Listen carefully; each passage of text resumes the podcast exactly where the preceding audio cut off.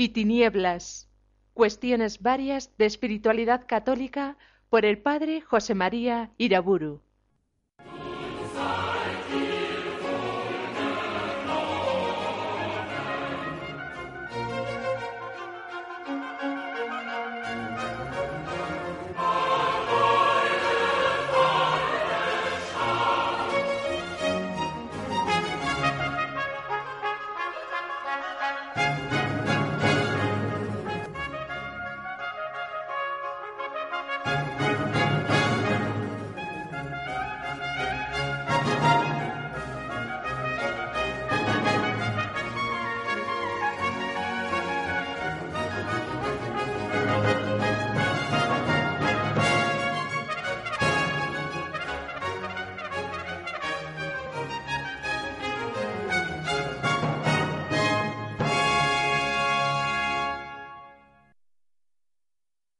En nombre del Padre, del Hijo y del Espíritu Santo. Ya me doy cuenta de que algunos de mis oyentes están algo incómodos viendo que mis conferencias sobre las utopías profanas se van prolongando. Les pido que tengan paciencia y que tengan la esperanza cierta de que pronto llegaremos a considerar el tema de la utopía a la luz del Evangelio, vino nuevo en odres nuevos. Pero todavía en la conferencia de hoy voy a examinar algunos aspectos de las realizaciones profanas de la utopía. En primer lugar, voy a fijarme en la arquitectura urbanística de inspiración utópica. Ya en las utopías más antiguas y muy especialmente en aquellas del Renacimiento, la arquitectura urbana ha tenido a veces, como la tuvo por ejemplo en las reducciones jesuíticas del Paraguay, una importancia muy notable. Actualmente, con la posibilidad históricamente nueva de construir en formas sumamente heterogéneas las casas donde habitan los hombres, así como los barrios y las urbanizaciones trazados con un diseño armonioso, único, se han acentuado las posibilidades utópicas de la arquitectura. De hecho, hay que reconocer que el gremio de los arquitectos urbanistas así como el de ciertos psicólogos sociales que ya he recordado, es hoy quizá uno de los gremios que se sitúa en la vanguardia del pensamiento utópico naturalista. Estos arquitectos, espantados por las ciudades actuales, verdaderamente monstruosas, devoradoras de hombres, y preocupados en crear un hábitat favorable al desarrollo humano, personal y comunitario, han elaborado numerosas propuestas muy diversas de las ciudades actuales, que son por tanto proyectos urbanísticos utópicos. Unas veces consiguen en ciertos barrios o localidades éxitos más o menos felices, y otras veces con frecuencia chocan con la mentalidad tópica de los empresarios y de los mismos usuarios o con las directivas interesadas de los políticos municipales o del Estado. Podríamos recordar en este orden de la arquitectura urbanista utópica proyectos como aquellos de los hermanos Goodman, la ciudad suspendida de Friedman, la ciudad cónica de Xenakis, la molécula urbana de Fishak, así como los estudios de Doxiadis o los trabajos del grupo de arquitectos de la Fundación Wright en California. Son ejemplos más o menos valiosos de este utopismo urbanista característico de nuestro tiempo. Fragmentos del Beatus Vir de Vivaldi.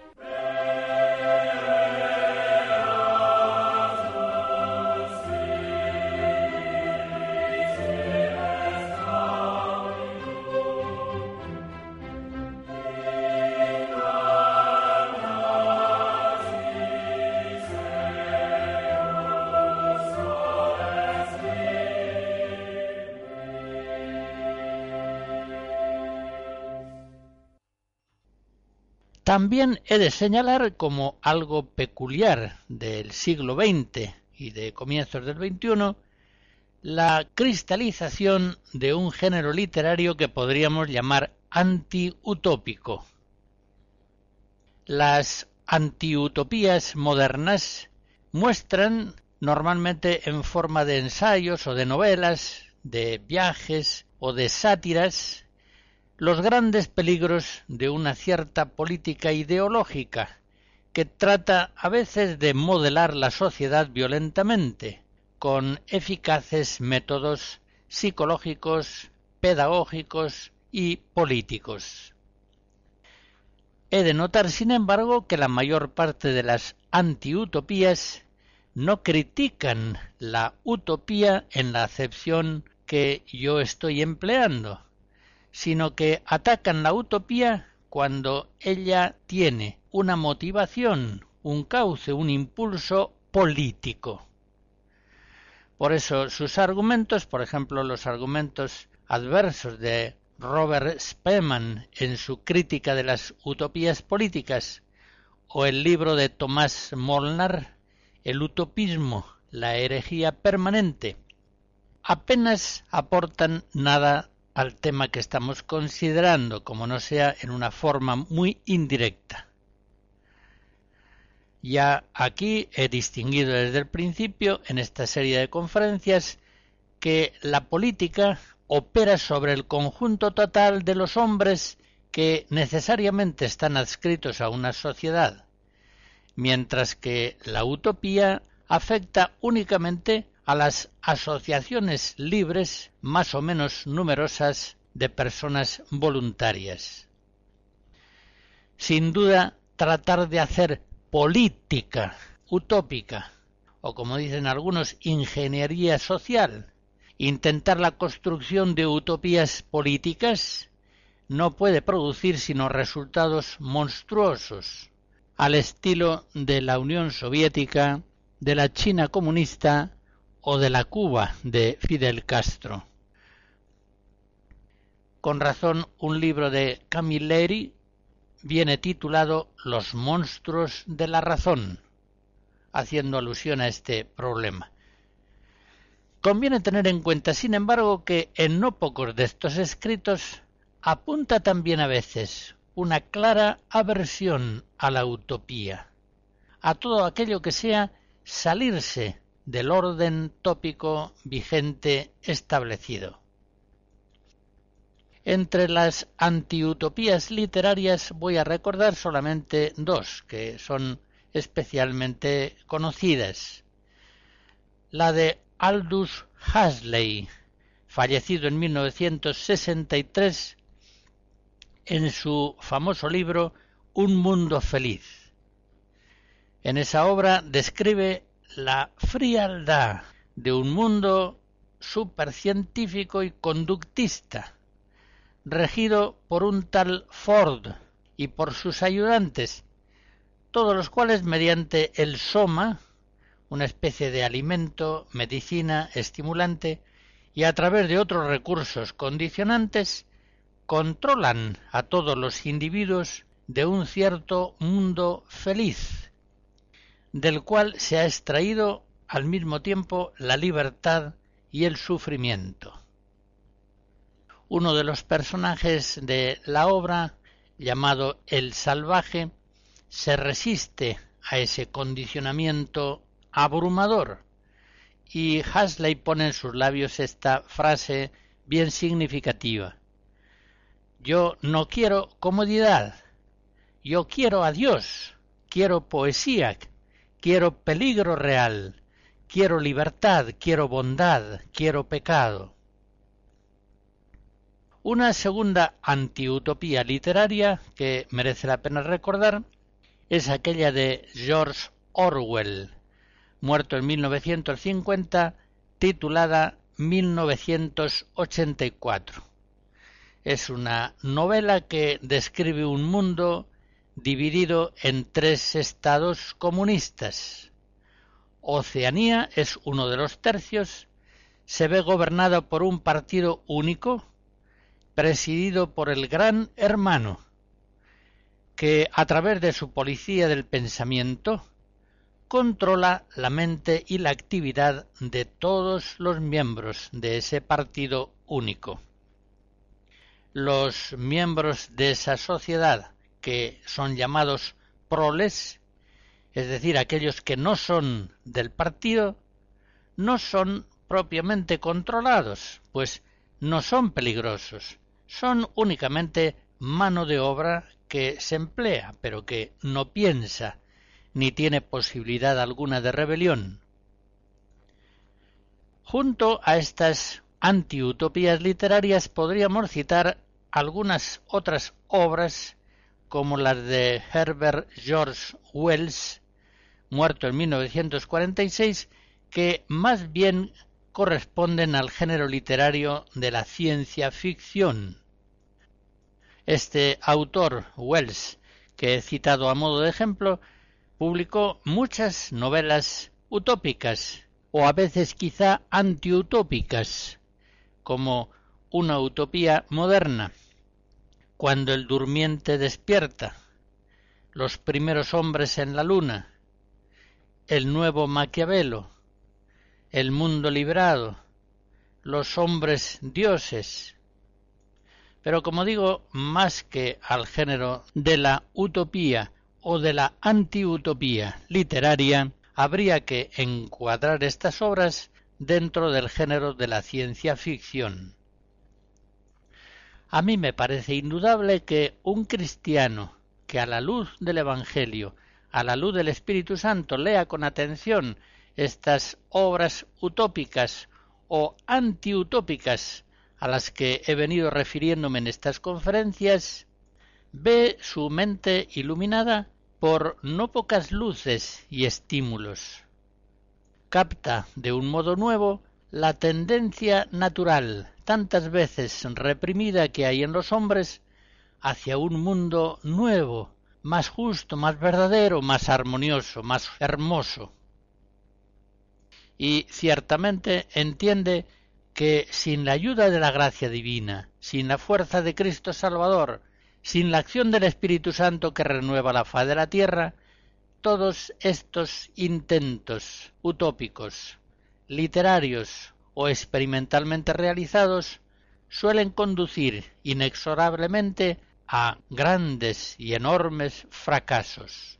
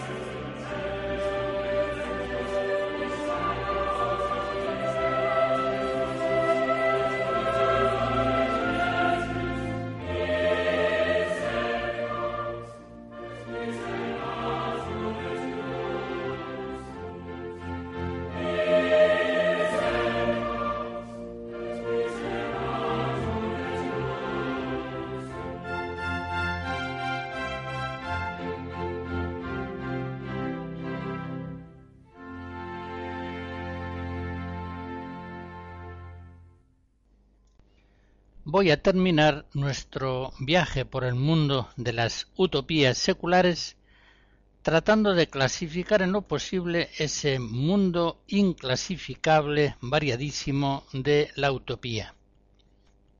Hay, en primer lugar, utopías literarias, puramente literarias, pero también hay utopías realizadas en la experiencia social, estas experiencias comunitarias han partido a veces de una utopía literaria, aunque no siempre. En segundo lugar, hay que distinguir entre comunidades utópicas de inspiración secular o aquellas otras que son religiosas. Estas indudablemente tienen más calidad y más duración. También en tercer lugar hay que distinguir entre comunidades utópicas rurales y urbanas. Por supuesto que no es necesario que los experimentos utópicos comunitarios se hagan en una isla, pero la verdad es que sea en el campo o en la ciudad, cuando se han intentado comunidades utópicas de convivencia, un cierto grado de aislamiento del mundo tópico se ha considerado normalmente necesario. En cuarto lugar, hay comunidades que son jerárquicas y normativamente disciplinadas, y las hay también anárquicas y anómicas, alérgicas a las normas. Estas comunidades anárquicas suelen ser muy efímeras, fácilmente crean un clima comunitario que se hace inaguantable y no suelen perdurar. Aunque tampoco las jerárquicas y disciplinadas muestran una durabilidad considerable. En quinto lugar, hay que distinguir entre utopías de ricos y utopías de pobres. Las utopías de pobres suelen soñar mundos en los que abundan los bienes materiales, ya que se producen en pueblos que pasan hambre, frío, necesidad, son utopías con forma de sueños de oprimidos. Las utopías de ricos, por el contrario, acentúan más los valores de libertad, convivencia, armonía, belleza, paz y unidad. Hay que señalar en todo caso que los pobres, apresados en su miserable situación, aunque son los que más sufren los horrores del mundo tópico, apenas suelen tener capacidad de soñar siquiera mundos mejores. Los pobres van a lo seguro, pretenden sobrevivir y no andan pensando en aventuras utópicas perfectivas suelen ser los ricos normalmente los únicos que están en situación de imaginar y de intentar posibles formas de vida comunitaria utópica, distintas y mejores del mundo tópico en que se vive. Ellos, los ricos, son los que tienen cultura, información y medios para idear, expresar y promover. De hecho, casi todas las utopías, sean literarias o experimentales, casi todas se han producido en los países ricos. una sexta observación. El utopismo pretende crear comunidades de vida nueva, pero no pretende transformar la sociedad global. No es el utopismo propiamente un intento político. Hay utopismos, es cierto que lamentablemente tratan de realizarse en forma política, dando lugar a verdaderas monstruosidades sociales, a ingenierías sociales en las que ciertas ideas, ciertas ideologías tratan de aplicarse, a veces acudiendo a opresiones durísimas, a una sociedad que bajo esas opresiones deja de ser libre. Son, pues, como ya vemos, dos intentos muy diferentes. El intento de la política que trata de reformar la sociedad global y el intento de la utopía que trata de producir comunidades libres, voluntarias, nuevas, distintas y mejores del mundo tópico. Un autor, Mukieli, escribe que si la pretensión de universalidad tiene enfrente mil obstáculos, queda, para los reformadores de todos los tiempos, el recurso de fundar una pequeña comunidad ejemplar, capaz de ser al menos un puerto de salvación para algunos, a la espera de llegar a ser modelo para el conjunto de la sociedad. La reforma general violenta del conjunto del mundo deja propiamente el campo reformista para entrar entonces en el mundo violento de la revolución. En séptimo lugar, señalaré que el comunitarismo utópico unas veces implica convivencia, pero otras veces no. Los ejemplos que normalmente he traído implican esa convivencia y ofrecen una fisonomía utópica más caracterizada. Pero, como hemos de ver más adelante, muchas veces las comunidades utópicas no llevan consigo convivencia. Producen una forma común de vida, pero no una forma de vida en común. En este sentido, para entendernos, distinguiré en adelante entre comunidades convivenciales y comunidades asociativas.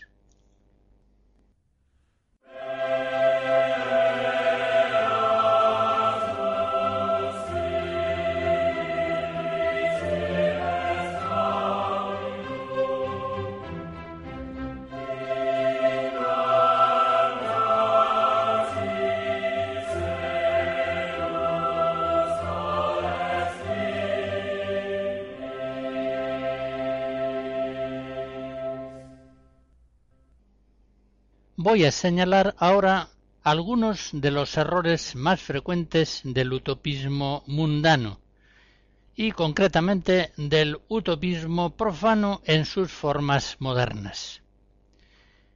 En primer lugar, el error fundamental es el ateísmo. Esta es, por supuesto, la deficiencia radical de toda forma de utopismo naturalista es aquello que, poniéndole a la utopía plomo en las alas, hace que sea imposible para ella un vuelo largo y poderoso. Son muchos los autores que señalan que los utopismos seculares, especialmente los actuales, suelen tener una inspiración pseudo religiosa, es decir, tratan de dar al hombre una salvación humana y por tanto intentan construir una convivencia ideal pero al margen de Dios, es decir, contra Dios. Pero aun en el caso de que no nieguen a Dios, de modo voluntarista y pelagiano, con frecuencia fundamentan estas utopías modernas su proyecto sobre la arena de la fuerza humana, sin apoyarlo en la roca de la gracia divina. Con esto solo hay ya razón más que suficiente para explicar los continuos fracasos del utopismo naturalista. Como dice el Salmo 127, si el Señor no construye la casa, en vano se cansan los albañiles. Un segundo defecto fundamental de las utopías modernas, al menos de muchas de ellas, la anarquía. Los antiguos, lo mismo que no podían concebir un cuerpo sin cabeza, no podían imaginar una comunidad sin jefes. En la antigüedad es prácticamente imposible encontrar un pensamiento utópico que no sea jerárquico. La autoridad, recordemos su etimología, autoritas, de auctor, de augere, acrecentar. La autoridad es una fuerza impulsora y acrecentadora. Por eso una empresa difícil, como es la utopía, o como es la interpretación de una sinfonía, o la ascensión de un grupo a una montaña difícil, requiere sin duda el eficaz impulso autorizado de un director. Por el contrario, muchas utopías modernas fracasan enseguida por una alergia cultural a la jerarquía. No se permite que haya nadie en el grupo con autoridad sobre el resto de los miembros. Esa aversión está hecha en primer lugar, por supuesto, de rechazo de Dios y enseguida está hecha de subjetivismo anárquico, de idolatría de lo espontáneo, de primacía del individuo sobre el bien común, y se apoya no pocas veces en falsas teorías de algunos psicólogos modernos. Eso explica que las utopías seculares del siglo XIX, por ejemplo, mostraran mucha más calidad y duración que las realizadas en el siglo XX. Por lo que a orientaciones de la psicología y de la sociología se refiere, en Estados Unidos, por ejemplo, las comunas socialistas decimonónicas no sufrían el influjo antiautoritario procedente de un Marcuse, Maslow, Moreno, Lewin, Rogers, ni tampoco del análisis transaccional de Eric Berne. No pocos de estos autores ven en el jefe o en el padre una fuerza potencialmente opresiva y frustrante, y por eso prefieren los grupos igualitarios a los jerarquizados. Ya recordamos en su momento que bastantes de estos autores eran judíos traumatizados por el autoritarismo nazi, que conocieron la libertad social en Norteamérica. Sería cosa de psicoanalizarlos para descubrir así la clave inconsciente de sus doctrinas psicológicas y psicosociales. Nicil violentum durabile. Este antiguo adagio tiene un cumplimiento inexorable. Lo que violenta la naturaleza humana no puede durar, está condenado al fracaso.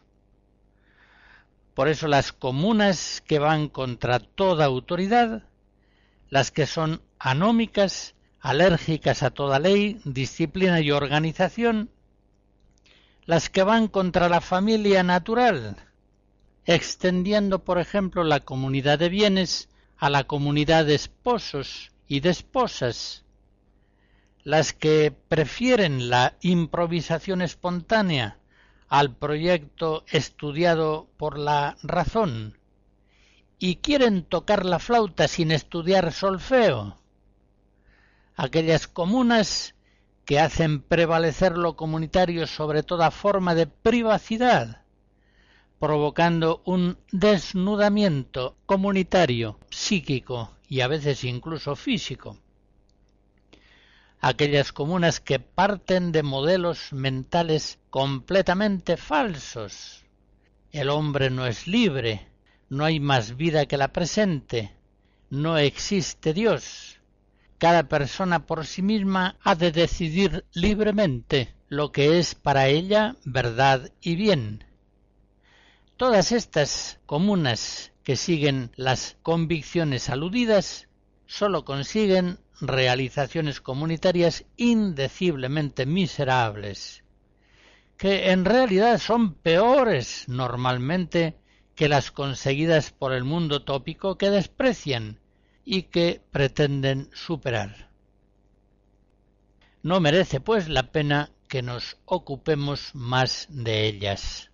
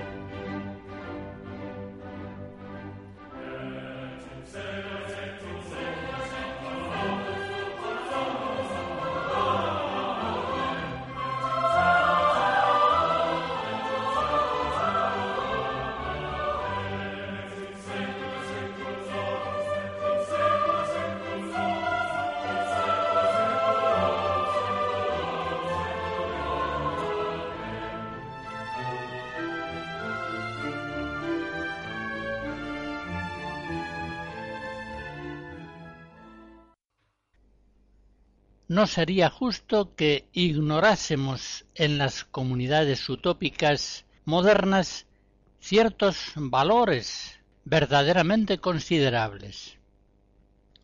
En primer lugar, quiero señalar cómo la libertad mental y operativa respecto del mundo tópico es sin duda el valor con más éxito afirmado por los utopistas mundanos, sean antiguos o modernos.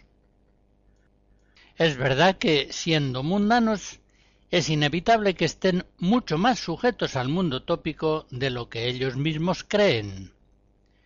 Ya decía Chesterton con mucha razón que la fe cristiana es lo único que puede salvarnos de ser unos hijos del siglo. En todo caso, resulta con frecuencia estimulante escuchar los planteamientos de los utopistas mundanos. La repulsa del mundo tópico y la posibilidad, la necesidad de intentar un mundo utópico es el único aspecto en el que los cristianos podemos coincidir con ellos en alto grado. Ya recordamos en su momento cómo piensa y escribe Santo Tomás Moro en su Utopía acerca de los ricos de su tiempo, los príncipes y los abades, los comerciantes y los aristócratas. Vimos también cómo Rousseau, para acertar con lo bueno, aconsejaba hacer lo contrario de lo que se acostumbra a hacer el conde de Saint-Simon, buscando la verdad y el bien, no temía que su búsqueda le trajera a veces la dura persecución del mundo tópico vigente. Hasta ahora, confiesa en uno de sus escritos, mi estimación hacia mí mismo ha aumentado siempre en proporción al daño que he hecho a mi propia reputación. Desde hace quince días estoy a pan y agua. Trabajo sin fuego, sin lumbre, y he vendido mis ropas para sufragar los gastos de copia de mi obra. Así es la pasión por la ciencia y por la felicidad pública. Recordemos también otro ejemplo verdaderamente notable. Skinner, después de la Segunda Guerra Mundial, en la máxima euforia de los Estados Unidos, que se entrega a la idolatría de sus propios valores nacionales, siendo él un extranjero, un inmigrante, arremete en la universidad con toda calma contra muchos de esos valores, concretamente contra la competencia, la democracia partidista, el culto a la información de la actualidad, los deportes violentos y competitivos, etc. Da, pues, unas muestras admirables de libertad mental y docente en referencia al mundo tópico en el que está viviendo. Como es evidente, un cristiano no puede admitir gran parte de las tesis de estos autores. Pero no fuera malo que los cristianos tuvieran esa actitud desinhibida hacia los prestigios del mundo tópico. Mucho les convendría un atrevimiento semejante y una capacidad análoga de herejía, digámoslo así, respecto de la ortodoxia y ortopraxis del mundo vigente. Una libertad que se manifestase en una expresión atrevida e innovadora, inspirada en la originalidad permanente del Evangelio de Cristo. Otro de los valores que hemos de reconocer en el utopismo naturalista es la conciencia que hay en muchos de sus autores de que la perfección personal, ascética, es muy difícil sin una relativa perfección comunitaria, utópica.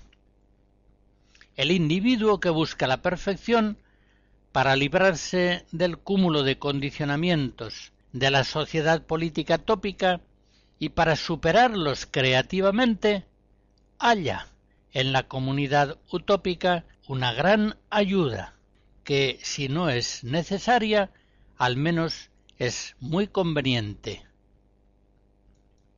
También hemos de reconocer en los autores del utopismo naturalista el valor de un optimismo social creativo.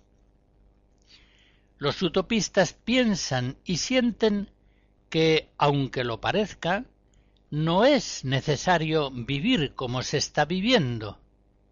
Ellos están convencidos de que es posible una vida mejor y la pretenden, la intentan comunitariamente. Otro valor considerable en las utopías modernas es la comunidad de bienes. Mejor o peor conseguida, la comunidad de bienes suele ser rasgo común a casi todas las utopías literarias o experimentales. Una comunidad en la que unos disfrutan de lujos, en tanto que otros sufren privaciones, no tiene viabilidad alguna en el mundo de los planteamientos utópicos. ¿Significa esto que el comunismo político es o era un ideal utópico? De ninguna manera. Tanto en China como en la ya pasada Unión Soviética, por ejemplo, los miembros del Partido Único Rector eran sólo un porcentaje mínimo respecto a la totalidad de la población. La presión ejercida por esta minoría mínima, la nomenclatura, sobre la sociedad global era o es indecible.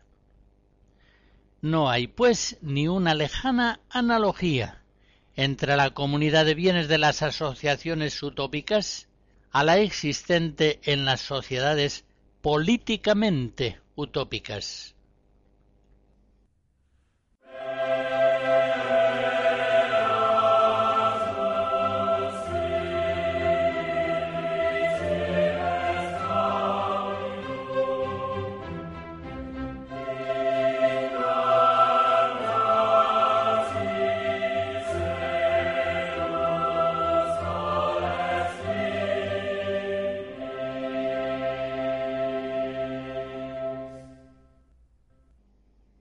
Veamos ahora algunas condiciones fundamentales que son necesarias para la realización de comunidades verdaderamente utópicas.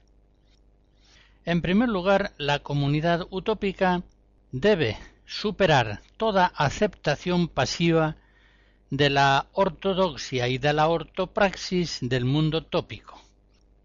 Esto es evidente. Pero debe estar también lejos de una condenación global de todo el orden social vigente. Esta es una tentación no infrecuente en el utopismo y que causa muchas frustraciones de intentos nobles. Tengamos en cuenta que el inconformismo sistemático implica una falta tan grande de discernimiento y también de libertad del mundo existente como el conformismo acrítico y servil.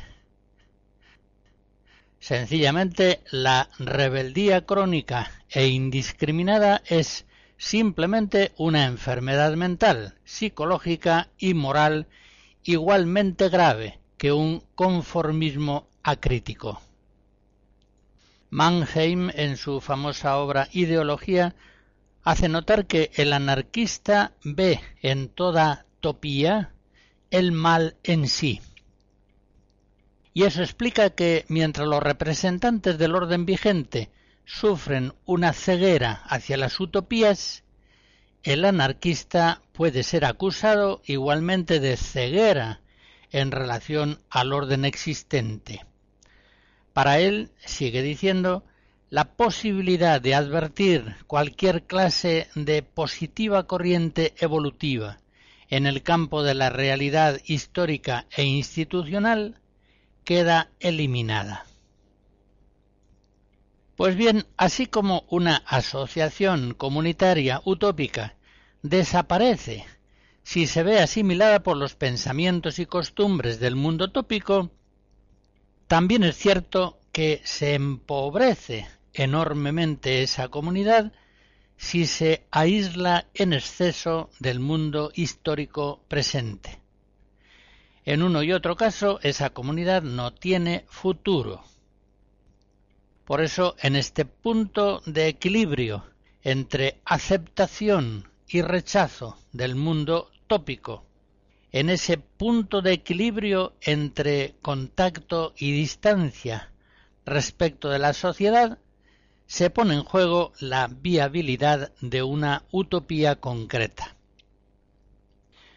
Por otra parte, la construcción a escala reducida de un orden comunitario nuevo exige un conocimiento mayor del normal acerca de las posibilidades reales que el mundo presente tópico ofrece en muy diversos aspectos técnicos, legales, religiosos, habitacionales, informáticos, dietéticos, psicosociales, higiénicos, económicos, laborales, pedagógicos, etc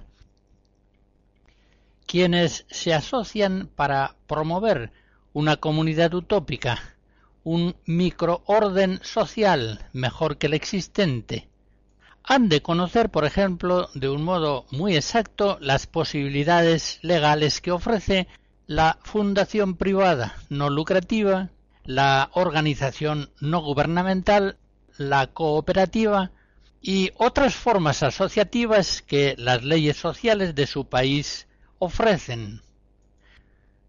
Si pretenden formar, estimular y mantener una forma de vida común entre personas y familias que habitualmente viven separadas físicamente, habrán de conocer, por ejemplo, las posibilidades de las conferencias virtuales, de las comunicaciones que la informática ofrece a las personas y a los grupos, y así habría que decir del conocimiento de tantos otros aspectos y posibilidades que el mundo presente ofrece y que en tantas ocasiones no están aprovechados suficientemente.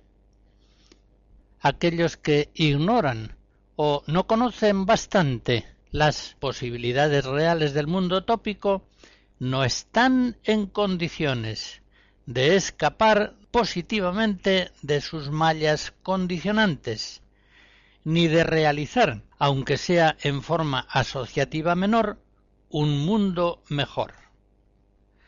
Aquellos que no conocen bien el presente ni pueden perfeccionarlo, ni están en condiciones de anticipar un futuro mejor. De hecho, los intentos utópicos históricos han sido dirigidos normalmente por personas y grupos que conocían muy bien las posibilidades del mundo de su tiempo. Comento también una segunda condición fundamental para que una comunidad utópica pueda ir adelante. No basta que la utopía logre liberarse eficazmente de los condicionamientos negativos del mundo tópico. No basta con eso. Por el contrario, la utopía ha de ser la afirmación eficaz comunitaria de un ideal positivo de vida, un ideal que esté lleno de verdad, armonía y fuerza benéfica. El éxodo utópico ha de producirse más por la atracción de una tierra prometida que por la repulsión de Egipto, el país de las tinieblas y de las servidumbres humillantes. Ya lo hemos visto en algunos ejemplos concretos, descondicionar del mundo no es tan difícil. Lo más valioso es tener la capacidad de reacondicionar las personas en un nuevo orden vital de calidad. No basta pues querer la utopía, es preciso saber y poder hacerla. Recuerdo, por ejemplo, la revolución del 68. Aquella revolución se quedó en nada, porque no supo más que dar patadas al orden existente, pero no tenía capacidad para producir ni siquiera para proponer nada positivo y convincente. Por eso estas condiciones que acabo de comentar son las que hacen posible en la utopía una vida verdaderamente elegante. Y empleo esta palabra en su sentido etimológico. Una vida elegante es una vida eligente, del verbo latino eligere, una vida que siempre elige, en todos los detalles, personales, familiares, conductuales, una vida que quiere estar libre de sujeciones a condicionamientos indebidos, una vida en la que nada se acepta sin más, por simple inercia gregaria, es decir, una vida en la que todos y cada uno de los elementos integrantes de la vida social, comida, vestido, horarios, casa, viajes, vacaciones, usos, costumbres, todos estén libremente elegidos. Una vida utópica ha de ser una vida elegante, en la que todo está consciente y libremente elegido.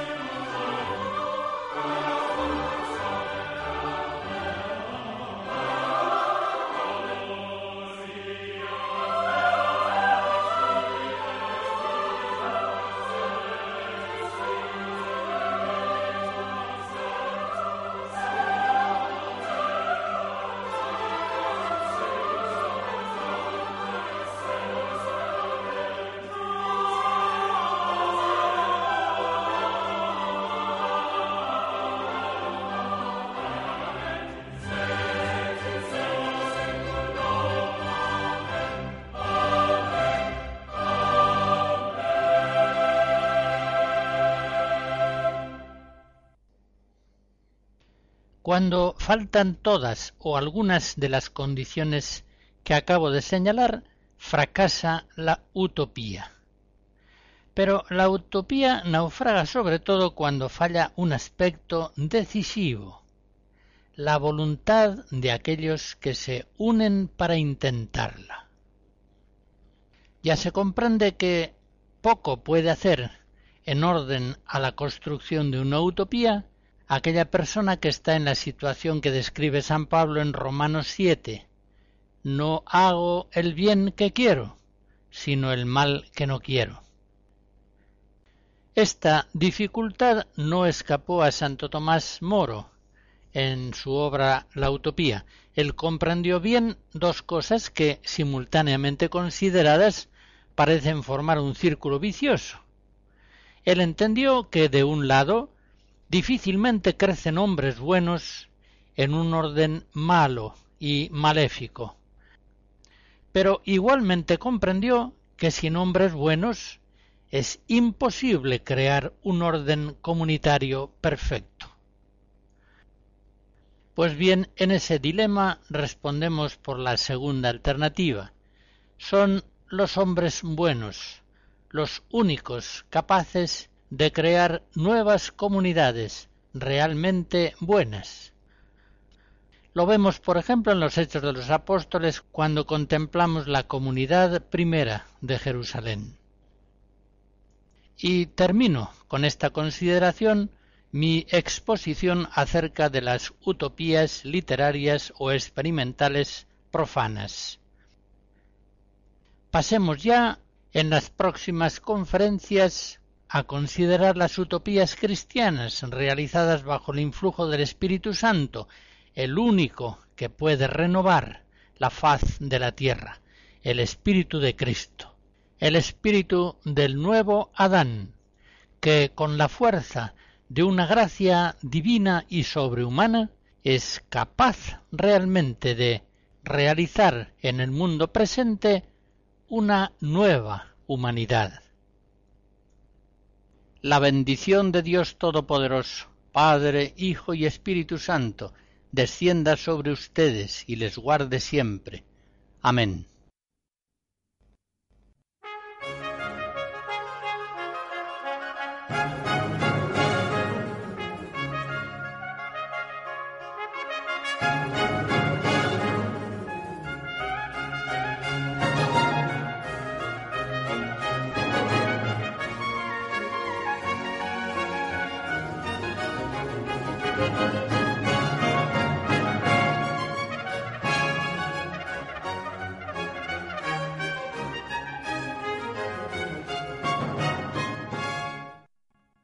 Hemos escuchado Luz y Tinieblas, cuestiones varias de espiritualidad católica por el padre José María Iraburu.